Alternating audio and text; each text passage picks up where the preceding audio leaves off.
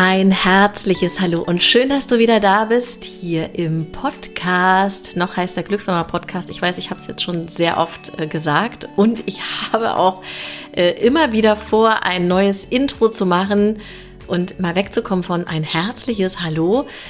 Es fühlt sich aber immer noch richtig an. Und ich glaube, wenn sich Sachen richtig anfühlen, dann sollte man einfach noch eine Weile dabei bleiben. Vielleicht sage ich irgendwann, äh, guten Tag, Freunde der Nacht wie ist es? Oder ich fange jedes Mal mit einem anderen Dialekt an oder so, keine Ahnung. Auf jeden Fall bin ich heute hier im Prenzlauer Berg in einer wunderschönen Altbauwohnung und spreche mit Johanna und mit Marian. Und ich freue mich wahnsinnig, dass die beiden tollen Leute mit mir über die Geburt ihrer Tochter sprechen wollen. Das ist nämlich eine Beckenendlage gewesen und über ihre Love Story. Und ich möchte unbedingt gleich mit der Love Story anfangen. Hallo, ihr zwei! Hallo, Christina! Ein herzliches Hallo, Christina. Das ist auch geil, dass du das gleich so aufnimmst, weißt du? Ja, das war doch so eine Stallvorlage, das musste ich aufnehmen. Ja, geil, ja? herrlich. Ja, ich finde es das gut, dass ihr euch da beide ans Mikrofon rankuschelt. So, ich möchte mit der Love Story bitte anfangen. Gut, wer fängt an? Du. Nee, du, Johanna. Ich? Wir haben ja vorher schon gesagt, Marian reißt gerne Sachen an sich. Also ah, ja. fängst du bitte Na gut, an. Ich, ich fange an. Du bist dann auch gleich dran. Äh, Danke. Also wir haben uns eigentlich recht unspektakulär kennengelernt, kann man sagen, aber im Nachhinein total spektakulär, weil wir haben äh, uns über eine Dating-App kennengelernt. Es ist nicht Tinder. Äh, dürfen wir den Namen sagen? Klar. Werbung, wir machen Werbung für. Ja, für Bumble kann man für wirklich Bumble. auch Werbung machen, ne? Genau, es war Bumble, da schreibt die Frau zuerst. Das ist das äh, ja, andere an Bumble. Und da habe ich Marian, also es war eigentlich so, dass ich ziemlich müde war vom Daten, weil ich sehr lange einen äh, Partner gesucht habe. Ich bin jetzt 40 und war mit 38 immer noch Single und dachte mir so, Mist, ich will nicht alleine bleiben und ich möchte gerne eine Familie und habe es mehrere Male eigentlich aufgeben wollen. Und dann dachte ich, nein, komm, ich, wo lernst du in Berlin noch Leute kennen, die wirklich dann auch für Beziehungen, äh, also wirklich auch sich eine Beziehung wünschen? Äh, Tinder ist es schon mal nicht. Äh, in der Bar wird auch schwierig, im Club, da war ich selten. Und naja, man muss ja dazu sagen, dass es zu Zeiten von Corona auch war. Ne? Man genau. konnte ja gar nicht in eine Bar gehen. Ne? Es war noch Corona, also es war sehr, sehr schwierig. Aber in Bars lerne ich immer tolle Typen kennen tatsächlich. Ah ja, ich habe da nie richtig. Ja, wir hätten zusammen mal weggehen sollen. Bin ich froh, dass ihr das nicht seid. Ne? wir hätten dich in irgendeiner Bar kennengelernt. Naja, witzigerweise sind wir uns ja wahrscheinlich schon öfters begegnet, Ach, Johanna genau. und ich, über ihre alte Arbeitsstätte. Haben wir zusammen schon unwissentlich Silvester gefeiert. Genau, also ich habe ja am Berliner Ensemble gespielt, sehr lange äh, zehn Jahre bis 2020 noch und Marian war da schon dann äh, auf einer Silvester Silvesterparty genau. und war auch schon in, in der Vorstellung. Ja, und wir haben uns, haben uns nicht gesehen. Genau, wir Ach haben Gott, uns da aber ich verpasst. gleich eine Gänsehaut. Ja, Wisst ihr das? genau. Er hat dich auf der Bühne schon gesehen. Ja, er muss mich da schon gesehen haben. Drei Groschenoper. Ja, genau. Aber wir wussten ja nicht voneinander. Und dann habe ich halt so den letzten Versuch gestartet und dachte, komm, ich schmeiße jetzt noch ein. Also man kennt das ja, man löscht, man meldet sich an, man löscht es wieder, man meldet sich an, man löscht es wieder. Und dann dachte ich, komm, du willst ja einen Partner finden und ein Kind kriegen und danach habe ich es noch einmal, ein letztes Mal wirklich mit dieser ähm, Intention angeworfen und das erste Foto, was erschien, war das von Marian. Und dann dachte ich, der sieht aber toll aus. und da habe ich gesagt, dem schreibe ich aber sofort. Ja, und dann äh, waren wir gleich ein Match. Waren wir gleich ein Match und haben uns gleich geschrieben und ich habe dann, glaube ich, auch ähm, am ersten Tag du oder am zweiten Tag habe ich dich angerufen. Du hast mich sofort angerufen. Man kann nämlich über Bumble auch telefonieren. Und dann habe ich erstmal einen Schreck bekommen und dachte, jetzt ruft er mich an. Was will der denn? Genau, wir haben erst ein bisschen geschrieben und dann hast du angerufen. So war's. Ah, ich war schreibfaul. Ja. Aber weißt du, wie toll das ist? Anrufen ist eine ganz andere Intimität als nur zu schreiben. Total. Ja, auf jeden Fall. Ich dachte erstmal so, oh Gott, jetzt ruft er mich an. Aber dann bin ich drangegangen und dann war auch ich bin ja gebürtig aus Bielefeld und Marian aus Dortmund. Genau. Und dann war natürlich gleich der Dialekt ein bisschen da zu hören und dann hat sich das auch nach Heimat angefühlt und dann war das natürlich sofort das Eis gebrochen. Eine Stunde haben wir telefoniert. Das war nämlich noch ein Sonntag, das weiß ich, und haben uns dann direkt für den, nee, das war ein Samstag, da haben wir telefoniert und auf den Ähm, Sonntag haben wir uns dann nämlich getroffen. Genau. Sonntagnachmittag. Man musste ja sich so treffen, tatsächlich, dass man noch rechtzeitig wieder zu Hause war, weil in Berlin war noch Ausgangssperre ab 22 Uhr. Also das werden wir noch unseren Enkeln erzählen. Richtig. Oh mein Gott. Richtig. Und ja, also das Telefonat war schon total toll und dann hatte ich natürlich große Hoffnung, habe das aber alles ein bisschen gedeckelt, weil ich echt viel gedatet habe und immer ja enttäuscht wurde und dachte auch wieder nichts. Und da hatte ich natürlich große Hoffnung in Marian reingesteckt. Genau. Aber du hast mir irgendwann erzählt, da will ich jetzt gerne noch mal reingehen, dass du wahnsinnig viel auch in die Eigenarbeit gegangen Ja. bist, was Ja. Themen angeht. Ja, richtig. Das kann ich gerne. Ja, also ich habe sehr viel an mir gearbeitet. Also ich habe dann auch ein sogenanntes ja, Coaching gemacht. Man kann es auch Therapie nennen, wie man möchte. Und habe dort auf jeden Fall viel au- aufgearbeitet. Und da war natürlich auch immer die Partnersuche ein Thema. Warum man sich immer einen Mann aussucht, wo eigentlich schon auf der Stirn geschrieben steht, beziehungsunfähig.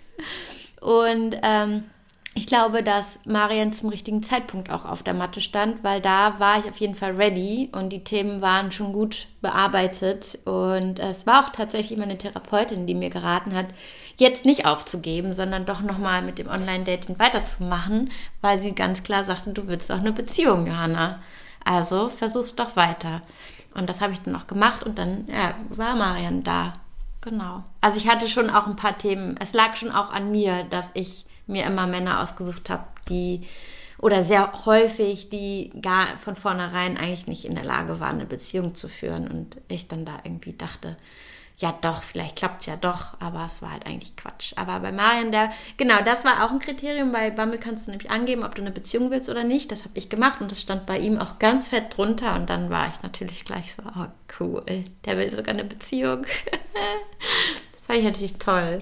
Ja. Was war denn dein Impuls auf der, oder äh, warte, anders gesagt, klarer Einstieg bitte in die Frage, Frau Basina. Frage geht an Marian. Was war dein, deine, ähm, okay, nochmal, ganz klar. Warst, Immer mit der Ruhe, Christina. warst du schon lange auf Bumble unterwegs und hattest da einige Dating-Katastrophen hinter dir oder war das wie mit wie bei Johanna? Du hast gesagt, okay, jetzt last chance, ich gehe jetzt da nochmal rein. Tatsächlich hat meine kleine Cousine, äh, so klein ist sie gar nicht mehr, ähm, 27 und schon fertige Ärztin, äh, mir empfohlen, Marian, mach doch mal Bumble. Das ist besser als diese Tinder-Quatsch und so. Ähm, und ich war während Corona eh auch viel zu Hause bei meinen Eltern in Dortmund. Und da war dann eh nicht viel mit Daten. Und dann habe ich mich da auch angemeldet. Ich habe da nicht viel gedatet, sondern habe dann relativ schnell Johanna gesehen, auch die Bilder. Und Johanna hat mich sofort angesprochen und ich habe dann das auch noch einem, äh, einem Freund gezeigt, die Bilder. Und er sagte, guck mal, das ist doch die richtige Freundin auch, sagte er. Und dann war es irgendwie, es war klar von vornherein. Und so ist es ja dann auch weitergegangen. Ne? Wir haben uns dann an dem Montag getroffen, da habe ich gleich Spargel gekocht. Und ähm, Nee, erstmal das erste Treffen. ja, genau, das erste Ja. Treffen, ah, das habe ich ja gesagt. Haben wir Da war nicht das Son- Spargelessen. oder? Nee, das war auf den Sonntag, am Montag war das Spargelessen dann Wir haben uns schon. das erste Mal am Sonntag getroffen und es war nämlich so. Habe ich doch gesagt, wegen der Ausgangssperre, da muss ich um 22 Stimmt, Uhr zu Hause stimmt, sein. stimmt. Ah ja, das ja. hast du schon Habt ihr erzählt. beide vergessen, ne, in der Aufregung ja, hier. Ja, ich, ich, bin, ich, bin hier, ich bin hier wirklich auch so ganz, ich kriege hier ständig so einen kleinen Schauer über den Rücken. Ich finde es ganz schön. Ja, weil ich wollte da nämlich noch was zufügen. Weil beim ersten Treffen war es nämlich so, ich war so ja sehr aufgeregt und bin runter und bin aus der Haustür raus und Marian stand mit dem Rücken zu mir und drehte sich dann in dem Moment um. Als ich rauskam, habe ich ihn gesehen und da wusste ich schon, das ist er. Ich war Wir beide 100% wussten das. überzeugt, Gott, wirklich, das ihr beide er. wusstet das? Ja, Ja. ich wusste es. Ich habe ihn gesehen und war so, das ist das Supermatch. also das war einfach, das war, ich wusste es einfach. Und dann war ich da dementsprechend mega entspannt. Ich war zwar super nervös so, aber irgendwie so von der Haltung konnte ich mich so zurücklehnen, weil ich wusste, das passt. Genau, wir sind spazieren gegangen dann und sind dann auch noch mal hoch zu ihr. Da ist aber nichts gelaufen, außer ein bisschen knutschen. Ach, geknutscht habt ihr schon beim ersten? Das haben wir. tatsächlich. anknutschen und das zu war, gucken, es, ob das- es, war, es war sehr lustig. Wir saßen in der Küche und Johanna sagte, sie hätte ein neues Sofa bekommen. Sie würde das gerne mal Probe liegen. Kann nicht mehr. Ist es das Sofa, was dort steht? Nee, das ist äh, jetzt drüben im Gästezimmer. Das gucke ich mir nachher nochmal Ja. an, das Sofa. Und wie gesagt, ich musste dann ja um 22 Uhr zu Hause sein. Ähm, als braver Bürger habe ich mich auch daran gehalten. Bin aber hier angekommen, habe mir äh, dann ein Bierchen aufgemacht und habe mich sofort abgemeldet bei Bumble. Weil ich wusste, ey, das ist es. Und wir haben uns für Montag verabredet, dann gab's Spargel und dann nahm äh, das alles so seinen Lauf. Ja, ich habe mich dann auch am nächsten Morgen habe ich geguckt, na, ist er noch online? Nö, war schon weg. Und da dachte ich, ja, cool, ich lösche das jetzt auch sofort. Und das habe ich natürlich dann auch gefragt. Hat er auch gesagt, er hat es gelöscht. Ja, ich habe es auch gelöscht. Also es war echt Ja. Fügung. Und dann musst du von Ernestine noch erzählen. Ja, das äh, lange Rede, kurzer Sinn. Ich will das aber nur kurz. Nein, nicht kurzer Sinn, ich will alles lang hören. Ja, aber ich will nur kurz mal sagen, nach drei Monaten waren wir dann schwanger. Da, dazu kommen wir Jetzt gleich noch. Wir kommen gleich noch zu dem Baby, zu dem schnell, aber wir sind jetzt auch schon zwei Jahre zusammen. Wir sind zwei, na, ich will es einfach nur, weil wir, nur, nur noch mal das zu unterstreichen, weil wir wirklich wussten, okay, das ist es. Und dann hat Johanna die Verhütung abgesetzt und die Frauenärztin sagte, ja, ja, na, warte mal und wenn ihr in einem halben Jahr nicht schwanger seid, dann kommt ihr und dann können wir nochmal sprechen. Deswegen, wir haben das dann auch so super entspannt, äh, sind wir das angegangen und Ja, das musst du aber, muss man auch so erzählen. Sie hat, ich bin, war da ja, wie alt? 38, ne? Ja. Und dann hat sie gesagt, ach ja, Frau Grebel, setzen Sie die Pille ab. Das kann dauern, bis Sie schwanger sind. So hat die das gesagt. Und dann hat sie, deswegen Ja, waren wir dann auch so, gut. ja, komm. Komm, setz mal die Pille schon mal ab und dann gucken wir mal, was passiert. Aber ich meine, mit dieser Energie. Ja, und dann Ja, ging kann das ja nur. Fatz. Ey, da war Halleluja. Und auf dem Weg, ah, jetzt springen wir so weit vor. Ich wollte Ich springe ein bisschen. Wir Ich springe noch mal, ich will noch mal, ich will noch mal an die Anfänge zurück. Ja, also ja. in die ersten drei Monate. Ja, wir müssen noch erzählen, dass es, es kam, war natürlich so, dass, oder was heißt natürlich, dadurch, dass wir beide auch Schauspieler sind, hatten wir auch ähm, mal mit der ähm, selben, Es gibt eine wunderbare Dialog-Coachin, Ernestine Kahn, ähm, mit der habe ich damals gearbeitet für die Päpstin, die mich vorbereitet hat, weil wir da eine besondere Form des Englisches sprechen mussten. Und sie arbeitet halt so, dass man mehr oder weniger dialektfrei sprechen, akzentfrei sprechen kann. Und Johanna hatte unabhängig auch mit ihr gearbeitet für ein anderes Ding. Und dann haben wir unabhängig voneinander sie äh, angerufen und gefragt, sag mal, glaubst du, Jana, die ist eine gute, da können wir uns drauf verlassen. Und Jana hat das auch wieder andersrum Ja, gemacht. ich war bei ihr. Genau, Ma Ich sag, Marian, ist der, glaubst du, der ist genau, ich zuverlässig? hatte eine Und- Stunde bei ihr und ich wusste, sie kennt eigentlich fast alle Schauspieler in Berlin. Und dann habe ich gesagt, sag mal, kennst du den? Und wie findest du den? Und ich meinte, ich kann ein Date mit dem haben. Und sie war halt so, ja, den wir ja auf jeden Fall. Und so, und dann war ich halt voll safe. Und meine hat das Gleiche gemacht. Ja, man kann sagen, Ernestine, die Heiratskupplerin. Ja, schon so ein bisschen. Aber wirklich im Positiven, ne? Man kann, Aber ist euch das jemals schon mal so gegangen, wie das, wie Nee. euch das jetzt so gegangen ist? Nee, noch nie. also man, äh, definitiv So nicht. Man muss es wirklich ganz klar so sagen, so cheesy wie es Mhm. ist, aber es ist Liebe auf den ersten Blick gewesen. Vor allem von beiden. Ich meine, und ja, ist, das gibt es. Das gibt Ja, es. Es gibt es, Also bringt natürlich schon auch eine gewisse Gefahr mit sich, weil sehr viele Emotionen dann da sind und auch mit denen man erstmal lernen muss, umzugehen. und viele Ängste auch, das viele Ängste zu verlieren. Genau. Aber Bei uns beiden, wir haben beide auch so mit Verlustängsten zu, zu kämpfen gehabt und auch mit Eifersucht und ähm, hatten auch so ein, zwei heftigere Krisen, sage ich mal. Also Krisen kannst du es nicht nennen, aber es waren so Streite, die wir aber auch echt toll aufgearbeitet Wir haben. mussten erstmal die Beziehung in die richtige Bahn lenken, So. sozusagen. Und so die Fronten klären und wo jeder. Wir mussten uns als Paar halt finden, so. Und da das so rasant losging, hat das halt natürlich auch ordentlich hier und da mal gekracht. Aber das hat halt irgendwie geholfen, dass wir halt, ja, dann relativ schnell gesagt haben: Okay, wir sind jetzt dann schon doch an dem Punkt, wo wir sagen, wir wollen Baby.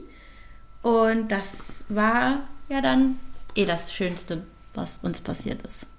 Ja, und ich habe dann auch zusätzlich nochmal, weil Johanna das ja im Vorfeld schon gemacht hatte und ich habe auch so ein paar Issues aus meiner Vergangenheit, da habe ich dann auch nochmal so eine Gestalttherapie gemacht, um mich auch so ne, mit diesen Dingen wie Verlustängsten, Eifersucht und so auseinanderzusetzen. Und äh, wir machen das als Paar immer noch. Wir gehen so alle sechs Wochen zu einer ganz tollen ähm, Therapeutin, äh, die ist so Ende 70, mega cool. Und äh, Frau Dr. Becker. Und sitzt da in ihren Louboutin-Schüchen und im Gucci-Kostüm und äh, berät uns einfach. Die ist Geil. mega, mega cool. Und das wollen wir eigentlich, solange es die gibt, weiterführen. Weil die uns auch in so Erziehungsfragen total gut supportet. Und Naja, gerade jetzt in der Elternzeit, das ist ja dann schon echt, da muss man ja wieder alles neu aushandeln und, äh, und sich als Paar finden und als Eltern funktionieren. Also da ist sie schon uns eine große Unterstützung, ne? auch in den stressigen Zeiten. Ja, also ein Beispiel will ich mal nennen, weil das ist so äh, schön für mich, dieses, wenn man dem Kind sagt, du musst doch keine Angst haben. Ne? Es kommt zu dir, Papa, Papa, ich habe Angst. Die, unsere Kleine noch nicht, aber das wird passieren. Und normal in unserer Gesellschaft wäre, du musst doch keine Angst haben, Papa ist doch da.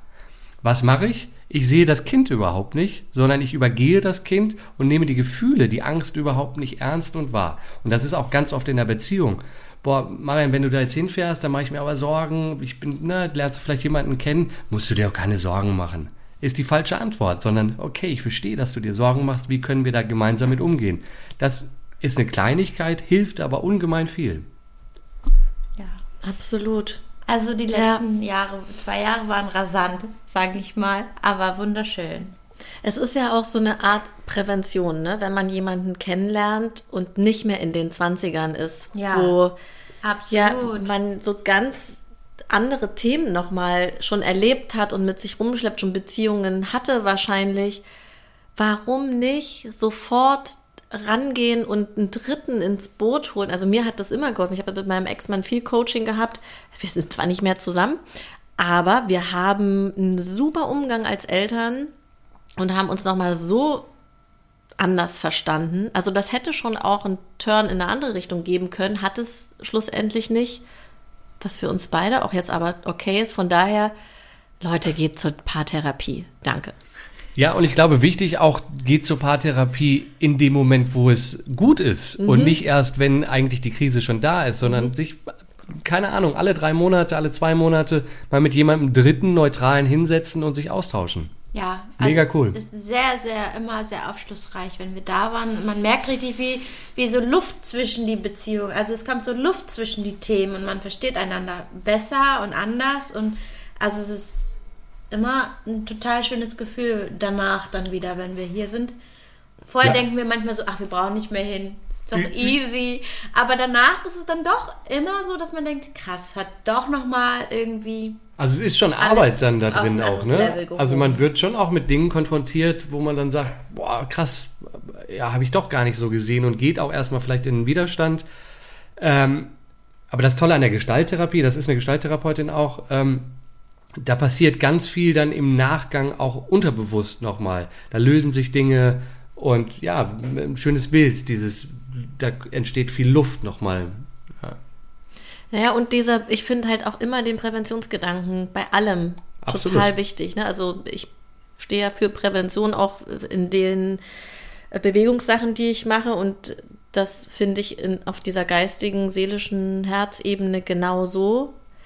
Und ich glaube, dass wenn man es schafft, zusammenzuwachsen auch an den Themen und sich der Sonnenseite zuzuwenden und der Schattenseite, ich meine, wie geil ist das denn? Ja. zu sehen, ah ja, der, die struggelt damit, aber ich bin mit im Boot, ich helfe, ich unterstütze oder wir gucken uns das zusammen an, ohne irgendwie so einen Charme. Also ich kenne das so aus vergangenen Beziehungen, dass ich dachte, oh Gott, ich will auf keinen Fall, dass der weiß, dass ich mir über das Gedanken mache. Ja. Bin ich heute auch natürlich 100 Millionen Schritte weiter. Das ist super, super wichtig, dass man ganz klar dann auch, und das schafft diese Form der Arbeit halt auch, dass man wirklich sieht, okay, da rege ich mich zwar wahnsinnig über Johanna auf, aber Moment, Aha.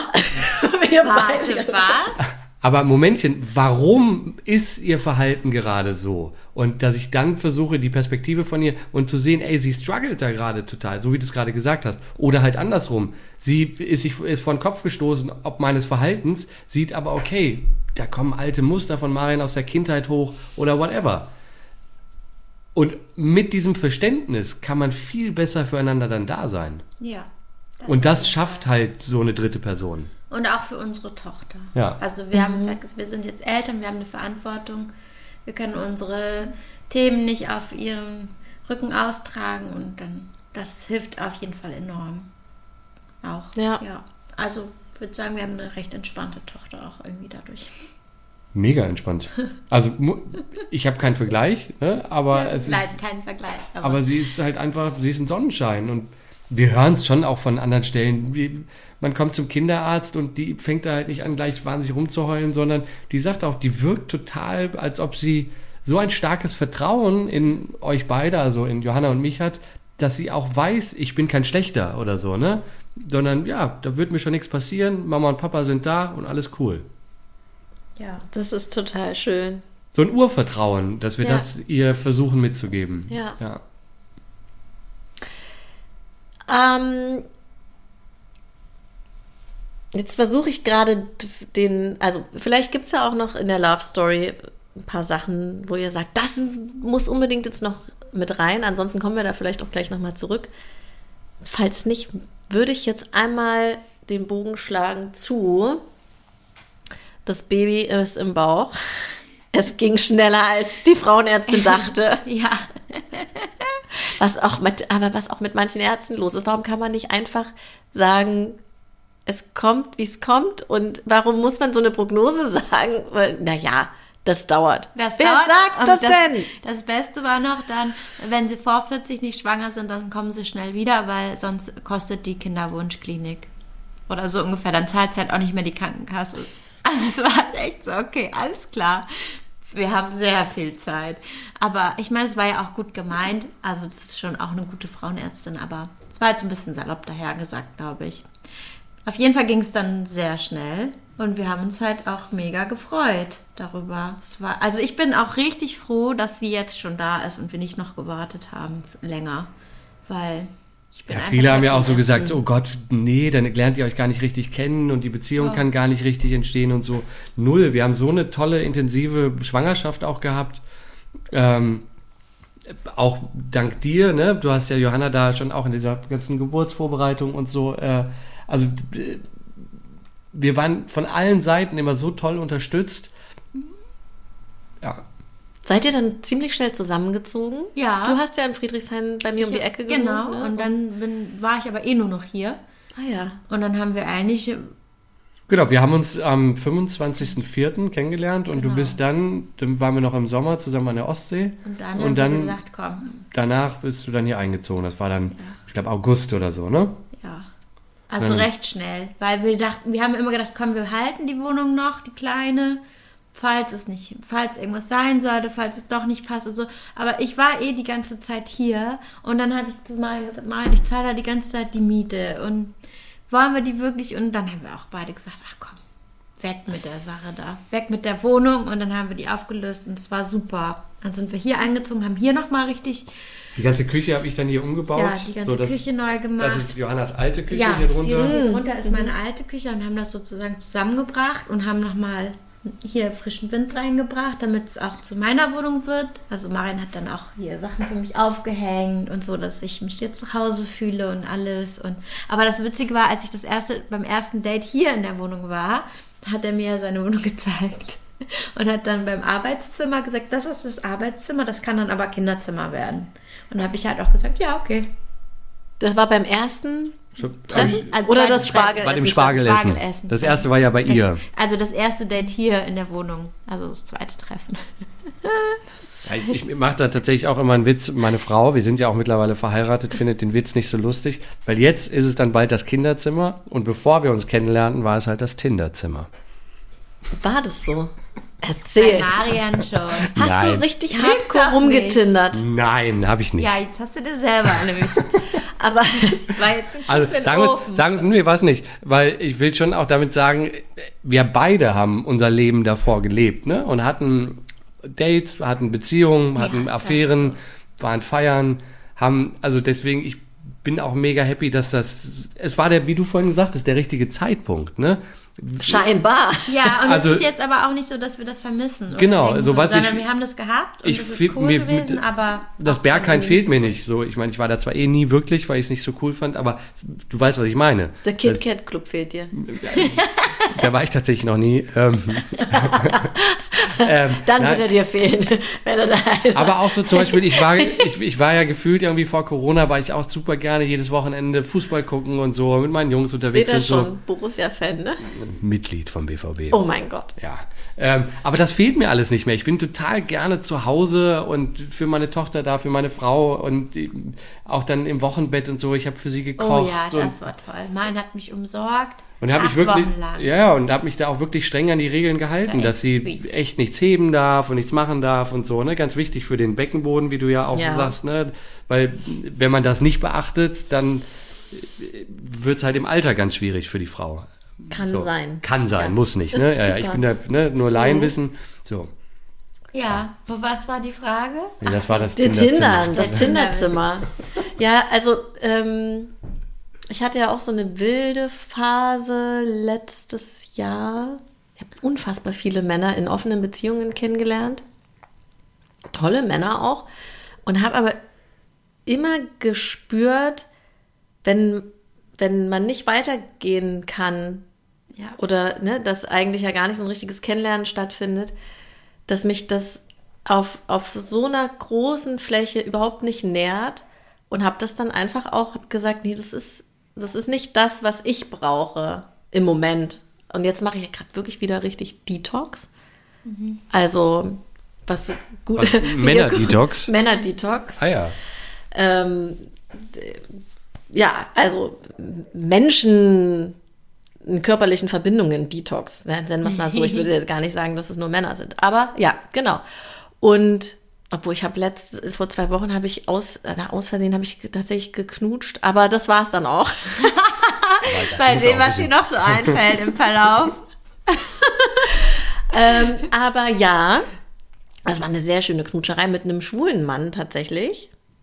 Und wir, es war auch klar, wir knutschen nur und es äh, geht nicht weiter. Und es war ganz, der ist so- ist so ein aufmerksamer Mensch auch, also wirklich toll.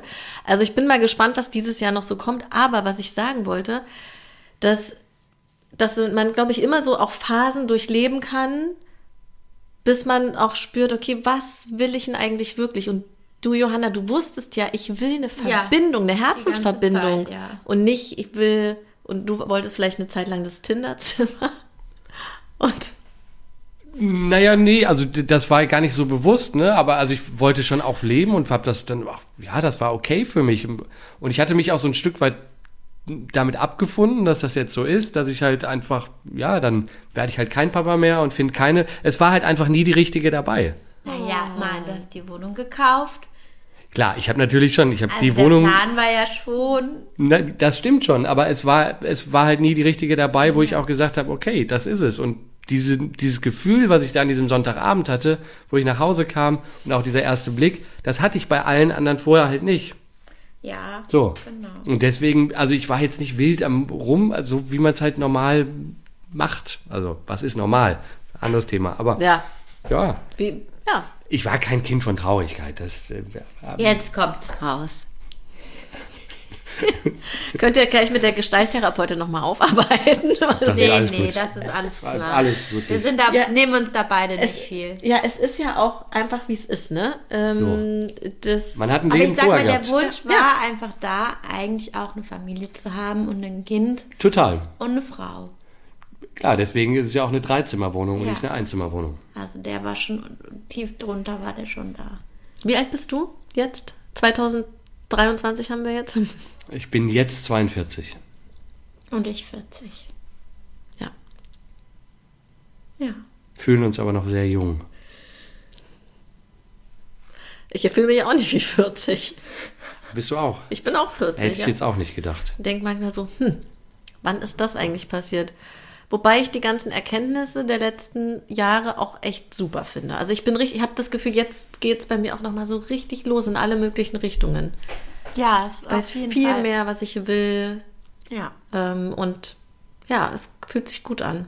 Ja, total. Also ich bin auch richtig happy, dass all diese Wünsche jetzt in, Erfü äh, in Erfüllung gegangen sind. Ja. So schon.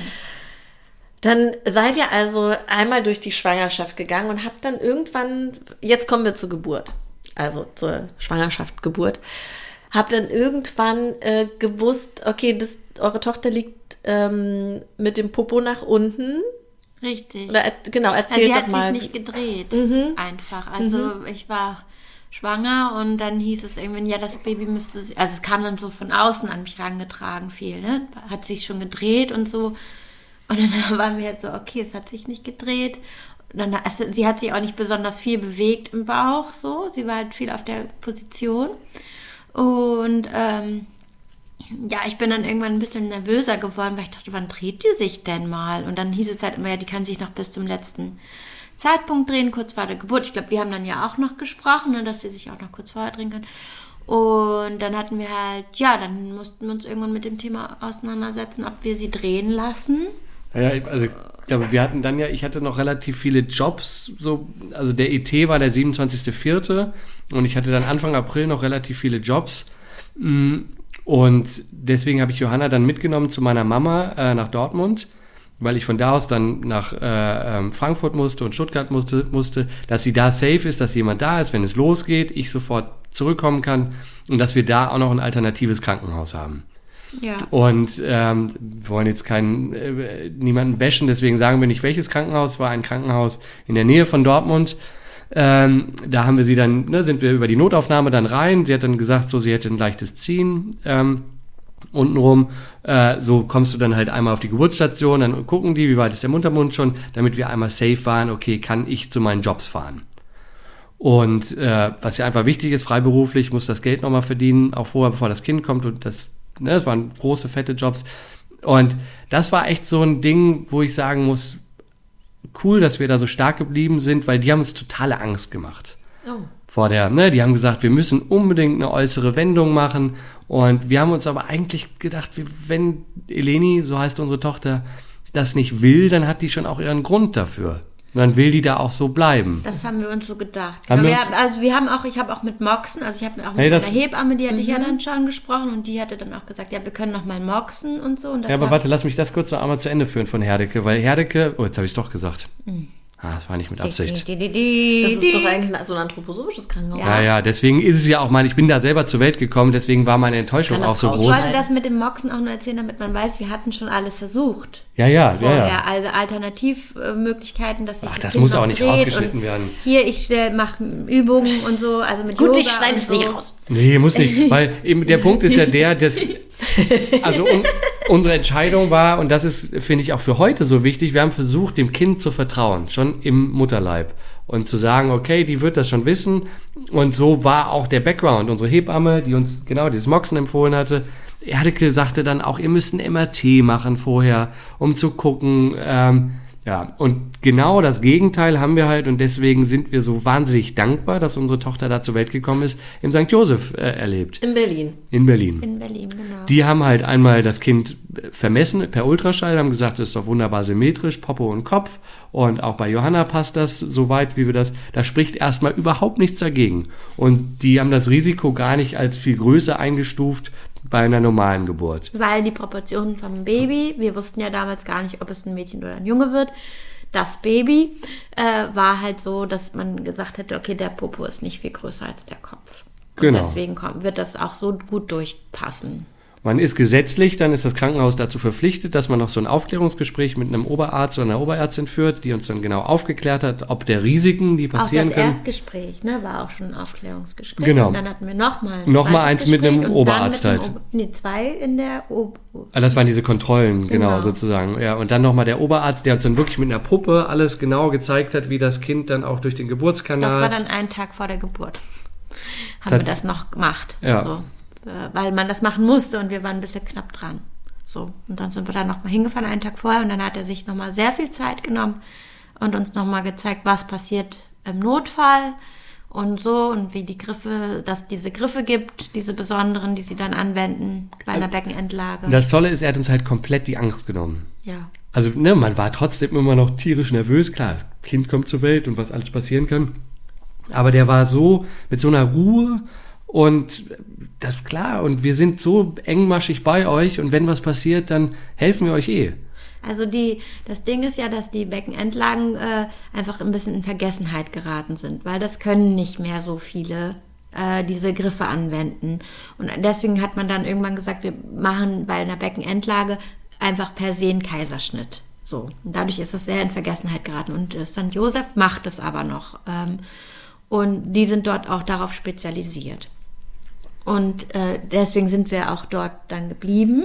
Ja, es gab noch einen anderen Grund. Wir haben noch diese Doku gesehen, ähm, wo dann diese ganzen Beispiele aus Amerika kamen, wo auch nicht mehr gestillt wird Ja, und so, genau. ne? Und wo halt, ne, Breastfeeding ist, soll man nicht machen, beziehungsweise ist ja schlecht für den Frauenkörper und sowieso auch Kaiserschnitt, keine vaginale Geburt.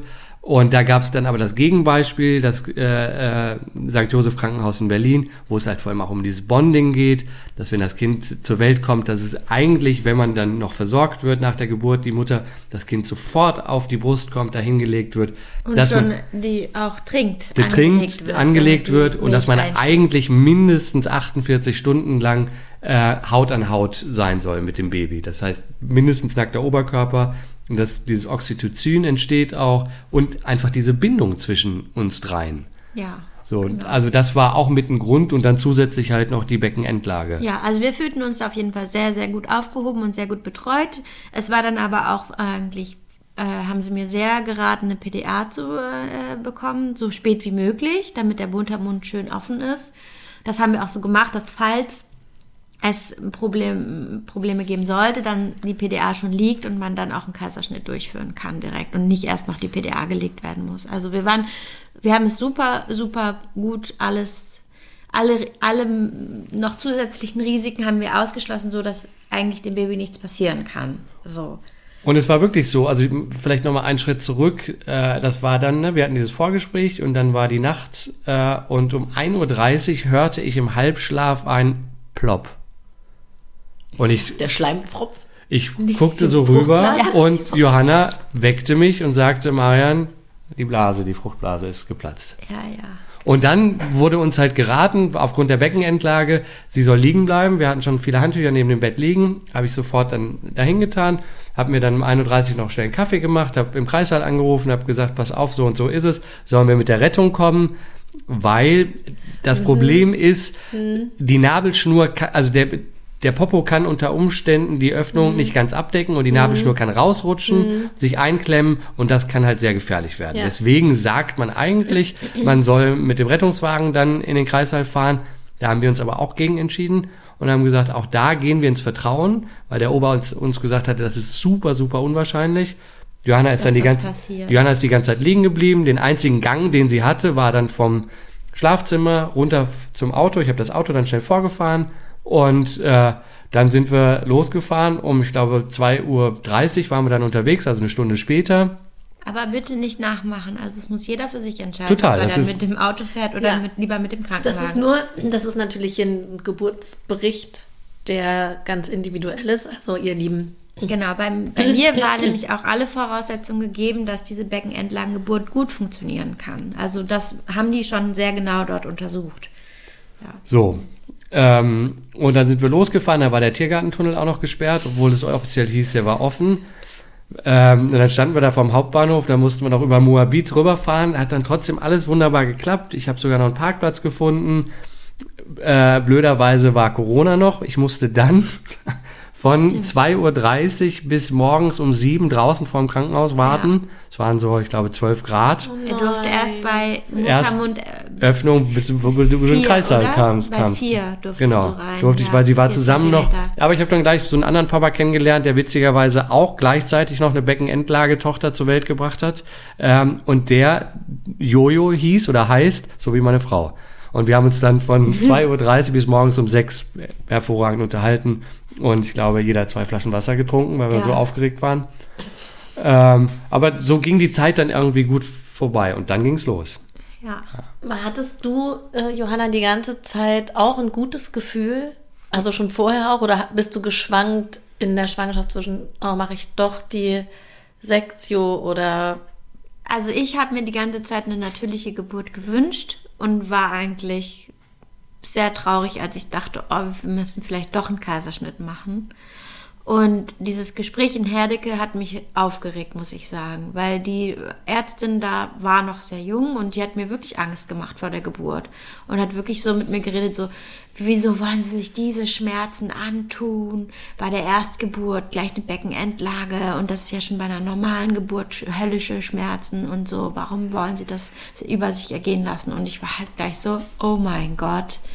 Und das hat mich genervt, weil irgendwie hatte ich halt bei den ganzen Gesprächen im St. Josef das Gefühl, dass es okay ist, dass das Baby sich nicht gedreht hat bis hierhin und dass es auch noch gut sein kann, dass es sich kurz vor der Geburt dreht. Und, und, wenn nicht, kann man es halt auch. Äh, und dass so es auch eine Möglichkeit gibt, dieses Baby so zur Welt zu bringen und, und dass sie dort ausgebildet sind, das zu machen. Und was mir. du vorhin ja auch gesagt hattest, dass es ja, ich glaube, bis in die 70er einfach auch eine total normale Geburt war und dass man das wunderbar gemacht hat oder 80er sogar und es dann halt einfach in Vergessenheit geraten ist, ja. beziehungsweise ein Trend des Kaiserschnittes entstanden ist, so. Und dort hatte ich halt ein total schönes Gefühl. Als wir da weg sind, war es halt wirklich eine Erleichterung, weil ich dachte, ach toll, wir können das auch so machen und dort sind wir gut aufgehoben. Und dann gab es halt einmal diesen Punkt, wo wir wirklich nochmal stark ins, in Zweifel gegangen sind, äh, ja. in Herdecke halt. Man muss dazu sagen, wir haben noch die Nachfolgerin von meiner Mutter. Meine Mama ist Ärztin in Rente und die, die die Praxis von meiner Mama übernommen hat, die hat uns immer auch total bestärkt in unseren Entscheidungen und hat ja. gesagt, also die hat uns nie geraten, macht das so oder so, hat uns, ihr werdet selber den richtigen Weg finden. Ja, und meine Mutter, man, ich habe auch ein sehr gutes Verhältnis zu meiner Mutter, hat mir auch dazu geraten, dass alles gut wird und dass es schon so richtig ist, wie wir das machen und hat auch nie Zweifel gehabt. Und das hat mich auch sehr bestärkt, einfach jetzt dabei zu bleiben. Und ich habe dann auch die Entscheidung getroffen und gesagt, nein, Maren, wir machen das nicht. Wir lassen das Baby jetzt nicht noch drehen. Das ist, das passt so.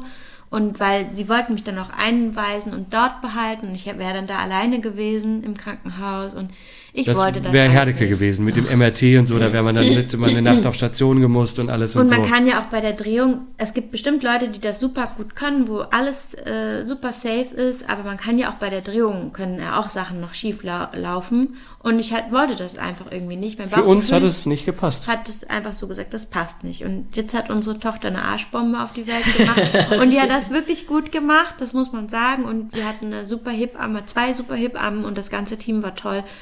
Und ähm, ja, also es war schmerzhaft, wie halt eine Geburt schmerzhaft ist, aber ich fand es jetzt auch nicht, ich habe ja keinen Vergleich. Also die waren zwar alle so, boah, tiefster Respekt, dass du hier bei der Erstgeburt gleich eine Beckenendlage raushaust, aber ich fühlte mich da einfach wohl und die haben mir da einfach Mut gemacht. Das Team von A bis Z wirklich, ob es der Kreissaalarzt war, ob es der Oberarzt war, ob es die Anästhesistin war, ob es die Hebamme, die die Geburt eingeleitet hat, beziehungsweise am Anfang betreut hat und die Hebamme, die dann das Baby zur Welt gebracht hat, mit der Oberärztin zusammen, die waren alle so toll. Wenn ich jetzt an diese Geburt zurückdenke, ich kriege Gänsehaut, weil also es war so eine schöne, tolle Geburt, ja, muss man echt sagen. schöne Geburt auch. Und ich muss auch sagen, ich finde es ganz schrecklich, dass es so ist, ähm, Beckenendlage gleich Kaiserschnitt. Nur weil, weil diese Griffe in Vergessenheit geraten sind und die keiner mehr kann oder nur noch Hebammen, äh, ältere Hebammen oder gewisse Oberärzte das können. Ich finde das schade, dass dann immer gleich heißt, wir schneiden da den Bauch auf und holen das Baby so raus, obwohl es eigentlich möglich wäre und viele auch gar nicht aufgeklärt sind. Das Eine Sache, das, was mich Entschuldigung. Das ist das, was mich halt, was ich schade finde, weil es wissen auch gar nicht so viele, weil als erstes erstmal gesagt wird, Kaiserschnitt, Beckenendlage, Kaiserschnitt oder drehen. Ja. Eine Sache, die brennt mir eigentlich dann auf dem Herzen, um das nochmal zu unterstreichen, wie toll das da war, weil nach der PDA, die Johanna dann bekommen hat, ist, sind, ist der CTG-Wert des Babys äh, massiv runtergerauscht. Und der Kreissaal war innerhalb von einer Minute gefüllt mit dem Oberarzt, mit der Anästhesistin, mit allem drumherum. Es waren gefühlt plötzlich zehn Leute da. Und die auch sagten, was ist hier los? Und dann das mobile Ultraschallgerät sofort. Ich krieg wieder Gänsehaut. Ich habe mich nur in die Ecke gestellt und gegen die Wand geguckt, weil ich Angst hatte. Und aber die waren so gut unterwegs. Das Problem war, dass Johannas Kreislauf mit der PDA abgerutscht ist und dann haben sie ihr äh, per Infusion eine Kochsalzlösung richtig reingedrückt, also das so und dann kam es auch wieder. Und dann war auch alles in Ordnung und das, der CTG-Wert, also die Herztöne des Babys, erholten sich sofort wieder und es war alles easy. Aber das hat mir gezeigt, okay, wenn was ist, ist hier innerhalb von Sekunden sind die Leute da und sie wissen, was zu tun ist. Und das mit einer Ruhe, und einer Professionalität, also wirklich toll. Danke nochmal. Ja, danke an das ganze Team da. Wirklich Ja. eine super schöne Geburt und ich meine, klar, das ist ein Einzelfall und man muss das alles individuell betrachten. Das kann jetzt nicht dafür stehen, dass jetzt man sagt, ey, ja, du hast eine Beckenendlage, gar kein Problem. Ne? Das ist eine Risikogeburt und es kann auch schief gehen. Also es kann auch sein, dass dann noch ein Kaiserschnitt eingeleitet werden muss. Darauf waren wir ja auch vorbereitet, das wussten wir. Aber Johanna, das kann auch passieren, wenn du Und das- normal, wenn das genau. Köpfchen nach unten ist. So. Ja, Also bei ich will nur sagen, Freund. nicht, dass man hinterher denkt, alles kein Problem und die haben gesagt, Beckenendlage ist voll easy. Nee. easy es ist muss das abgeklärt werden. Es muss individuell abgesprochen werden. Aber ich glaube, dass das auch so viel mit dem Bauchgefühl zu Total. tun hat. Und wenn man sich selber sicher ist, wie, also dass es, dass so der, der Weg ist, dann darf man dem auch vertrauen. Und es gibt natürlich Menschen, die sind da sehr gut dran angebunden, wie ihr. Es gibt auch Menschen, die haben dazu gar nicht so einen Zugang und entscheiden sich dann einfach mehr aus rationalen Gründen für die Bauchgeburt, weil sie sagen, okay, das ist mir jetzt irgendwie lieber. Ja. Und äh, auch die, die Geschichten natürlich in den Krankenhäusern, es ist so unterschiedlich. Ne? Also das wäre mir auch wichtig hier nochmal zu sagen, dass, ähm, dass ich die unterschiedlichsten Stories natürlich immer wieder höre. Und da schneiden manche Krankenhäuser immer viel, viel besser ab. Also wo man hauptsächlich gute Stories hört und andere, wo es schwierig ist. Und das ist aber auch total individuell. Wer hat an dem Tag Dienst? Ja. Wie ist das Team drauf? Wie, Wie voll ist es? ist vielleicht die grad? Energy, ja, Ja. Genau, wie voll ist es? Wie Ja. Steht der Mond gerade? Ja, ja. Aber wir hatten ja die Parameter alle sehr gut abgeklärt vorher. Deswegen konnten wir auch ein gutes Bauch, unserem Bauchgefühl auch gut klären, ähm, folgen, weil wir hatten vorher alles sehr gut besprochen. Und dann stand dem eigentlich nichts mehr im Weg, uns zu vertrauen und dem Baby zu vertrauen. Und ähm, ja. Aber Also sie war dann um 18.05 Uhr da. 18.04 Uhr. 18.04 Uhr. Oh, Und ähm, ich meine, es war schon eine lange Geburt, aber eigentlich auch nicht viel länger als halt bei einer Erstgebärenden Klingt üblich. super. Ne? Und sie hatten mir aber auch gesagt, oder uns, wenn sie um 18 Uhr nicht da, also bis 18 Uhr muss sie da sein, sonst müssen wir was unternehmen. Sonst wäre dann die Sektion gekommen. genau. Also Ja. vier Minuten danach war sie dann da. aber eingeleitet wurde nicht. Du hattest den Blasensprung im Bett und dann Wir haben immer zugewartet, weil es immer Okay. ging immer gut weiter. Okay. Und Es ähm, stagnierte dann halt irgendwann so am Nachmittag, so Richtung 17.30 oder was, stagnierte es etwas. So, und dann wurden die Wehen, das Problem ist ja, dass die PDA die, die Stärke der Wehen beeinträchtigt. Ne, das heißt, die Wehen Ja. werden dadurch weniger. Deswegen hat man ja auch so lange gewartet, wie möglich, ihr die PDA zu geben. Mm, Und das war so ein bisschen, aber dann und hat man damit der Muttermund sich auch weitet. weitet, genau. Und dann hat man wieder, aber was man noch gemacht hat, ich glaube, da kann man so eine Art, äh, ah, ich hat vergessen. dieses Wehenmittel Genau, dieses wehenfördernde Mittel, genau, so war es nochmal gegeben. Und dann weitergeht. ging's wieder und das war schon, also unsere Hebamme, das war schon am Schluss auch ein bisschen Bootcamp. Ja, Äh, die Alex. Die Alex, die war so toll, weil die hat mir immer, weil ich da gerade bleich daneben stand und so, die immer zu mir, Marian, wir sind immer noch in sicherem Fahrwasser und dann zu Johanna, Johanna, go, go, go, go, go, go und drücken, drücken. Also sie war wirklich so, aber das war genau das Richtige und die Hebamme, die wir davor hatten, war so ganz ruhig, hat es also diesen Anfang perfekt gemacht. Die andere hat diese Anfeuerung für Johanna Ja. super toll gemacht. Und die Oberärztin hat dann das Kind letztendlich da diesen Griff angewendet und dann noch geholt, weil sich ein Ärmchen hatte sich bei Verdreht. Eleni verdreht und das musste dann und da deswegen musste sie dann mit diesem Griff noch rauskommen. Okay. Es ging ganz schnell und dann wurde das Kind sehr schnell nochmal gecheckt, weil das müssen die ja dann machen, aber alles gut ist und dann Eine Minute später eine lag Minute sie später war sie auf auf dir drauf. auf der Brust und hat schon am Busen genuckelt. Genau. Es ist auch so ein herrliches Bild, dass sie eine Arschbombe in die Welt reingemacht Ja. hat. Ich finde das so cool. Ja, die Babys haben ja dann äh, oft am Kopf so Mhm. Blessuren und sie hat halt dann den Popo rot gehabt. Eine richtige dünne Blase am Popo Eine gehabt, weil das. Steißbein sich halt gerieben hat, ne? Draufgedrückt. Ja. Ja, so war das halt. Und ich glaube, am nächsten oder übernächsten Tag habe ich dann witzigerweise den Professor äh, Dr. Abu Daken, den Chefarzt, äh, äh, auf dem Flur getroffen und sagte auch nochmal vielen Dank und hier Beckenendlage. Ach toll, Sie sind das. Und dann ist er wirklich auch noch zu uns gekommen. Ja, er hatte schon davon gehört, von dieser besonderen Geburt Ja, dort. ja. Weil als Erstgebärende war es halt einfach schon irgendwie ein bisschen Ja. besonders, dass, dass das so gut geklappt hat. Und das Besondere war halt, dass das St. Josef an dem Tag, und das ist wirklich außergewöhnlich, zwei Beckenendlagen zur Welt gebracht hat, parallel zueinander. Ja, Wahnsinn. Ja. Ja, genau. Also wir waren da rundum und auch dann auf der Wochenbettstation oben waren wir auch super gut versorgt. Und Die Schwestern super nett. Eleni ist super gesund. Man merkt keinen Unterschied, ob sie jetzt, äh, ja, wie rum sie jetzt da rausgekommen ist. Also es ist alles gut gelaufen, würde ich mal sagen. Wir hatten halt richtig Glück und irgendwie haben wir uns gedacht, irgendwie hatten wir noch mehr Glück, weil wir waren halt noch besser betreut einfach.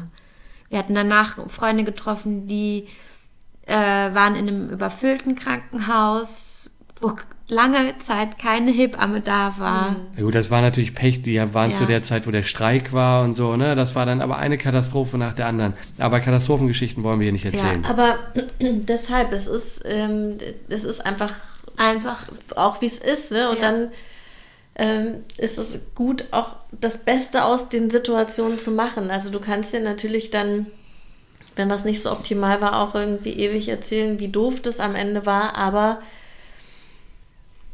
ja, Also ich bin super froh, dass wir Ja. es gemacht haben. Und also für mein Gefühl und auch, ich glaube, bei Maren ist es genau, dass wir uns so viel vertrauen und dem Baby so viel vertrauen, das hat uns auch wachsen lassen als Paar, als Familie auch und ist auch so ein bisschen wie wir fahren, dass wir dem Kind vertrauen, also ganz viel Vertrauen entgegenbringen, dass das dann schon so richtig ist. Man weiß ja nicht, vielleicht war die Nabelschnur zu kurz oder man weiß nicht, wieso sie so gelegen hat und manche Babys drehen sich halt einfach nicht. ja, Ja. ja, total. Oh, ich danke euch, dass ihr eure Geschichte hier mit mir geteilt habt und mit allen, die das anhören Sehr äh, gerne. werden. Wirklich sehr, sehr gerne, Christina. Sehr gerne.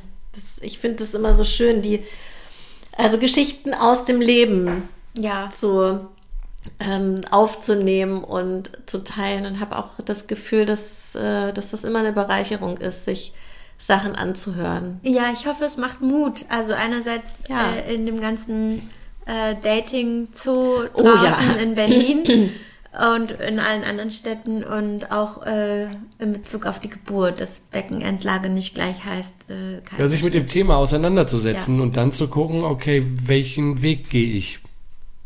Oder? Ja.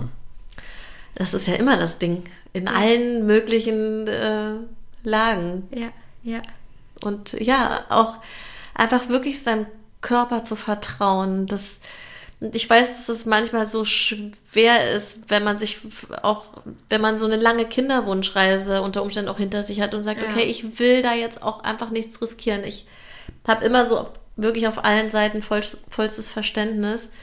Mm, Habe aber auch in meinen eigenen Geburtsgeschichten gemerkt, dass mein Bauchgefühl tatsächlich immer, immer richtig war. Und ich Ja. manchmal so Kompromisse eingehen durfte, natürlich auch, weil äh, mein Mann zum Beispiel bei der zweiten Geburt auch auf keinen Fall zu Hause bleiben wollte, obwohl es mein Wunsch war. Ähm, und das war aber auch okay. Also zu sagen, okay, was ist, könnte jetzt der Kompromiss sein, damit sich alle Geburtsbeteiligten wohlfühlen? Ja, halt Vertrauen. Ne? Ich fand es schon in, auch belastend teilweise, weil einem immer als Frau das Gefühl entgegengebracht hat, da stimmt was nicht. Irgendwas ist nicht in Ordnung. Das Baby hat sich nicht gedreht, da stimmt was nicht. Das muss an deinem Becken liegen oder es liegt am Baby oder so. Immer dieses Gefühl, dein Baby und eine Schwangerschaft ist nicht normal, nur weil es sich nicht gedreht hat. Und das finde ich schon eine Belastung. Ja. Also für mich war es da auch nochmal, Stichwort dein Mann, mir war es total wichtig, dass Johanna das entscheidet. Ne? Das war Johannas Call. Wenn Johanna jetzt gesagt hätte, ich will, dass sich das- Baby von außen gewendet wird, wenn Johanna sich für eine Sektio entschieden hätte, whatever, ich wäre diesen Weg mitgegangen, ne? weil das am Ende hat sie, ist, ist ihr Körper und da habe ich dann, ich kann sie beraten und unterstützen, aber ich habe nicht viel mitzureden. Ja, ja, ja, über diese Thematik habe ich mir natürlich auch immer wieder viele Gedanken äh, gemacht. Ähm, weil das, das, das Endteam sind ja die Mutter und das Baby. So. Ne? Ähm, dann kann man nur noch mal abwägen, okay, was wiegt, wa- was wiegt dann für einen selber aber auch noch mehr. Also, ich war ja eh Zustand nach äh, Bauchgeburt, nach der ersten Geburt, also bei der zweiten Geburt, von daher sind da so ein paar Sachen natürlich auch mit reingeflossen. Aber ja, absolut. Sich als Frau auch den Raum zu nehmen, zu sagen, das ist mein Wunsch und vertrau mir, das ist der Weg, der. Ja, ich war zum Beispiel nach dem Termin in Herdecke, wo die uns da so Angst gemacht haben, ich wa- war dann, okay, dann mach das, mach den MRT und mach das und so, dann sind wir da noch. Und Johann hat gesagt, nee, das will ich nicht. Und dann war das gut. Ja, Punkt. cool. Ich bin auch froh darüber, Toll. Ja, mega. dass wir das so Äh, super. Klingt super gut. Ja, vielen Dank, ihr Lieben, und an, an euch, ihr lieben ZuhörerInnen. Wunderbar, dass ihr wieder eingeschaltet habt. Ich äh, werde noch mal ein paar Infos natürlich in die Shownotes rein verlinken. Wenn ihr Fragen habt, immer, immer gerne an hallo@glücksmama.de oder wenn ihr eine Story mit mir teilen wollt, was auch immer. Ich habe ja jetzt eine neue Rubrik, nämlich äh, Geschichten aus dem wahren Leben. Und dann könnt ihr mir super gerne eine E-Mail schreiben, entweder an hallo@glücksmama.de oder an christina@glücksmama.de. E-Mails verlinke ich in den Show Notes und dann freue ich mich über was ihr vielleicht mit mir quatschen wollt im Podcast. Also dann, bis ganz bald und alles Liebe. Ciao, ciao. Tschüss. Tschüss. Genau.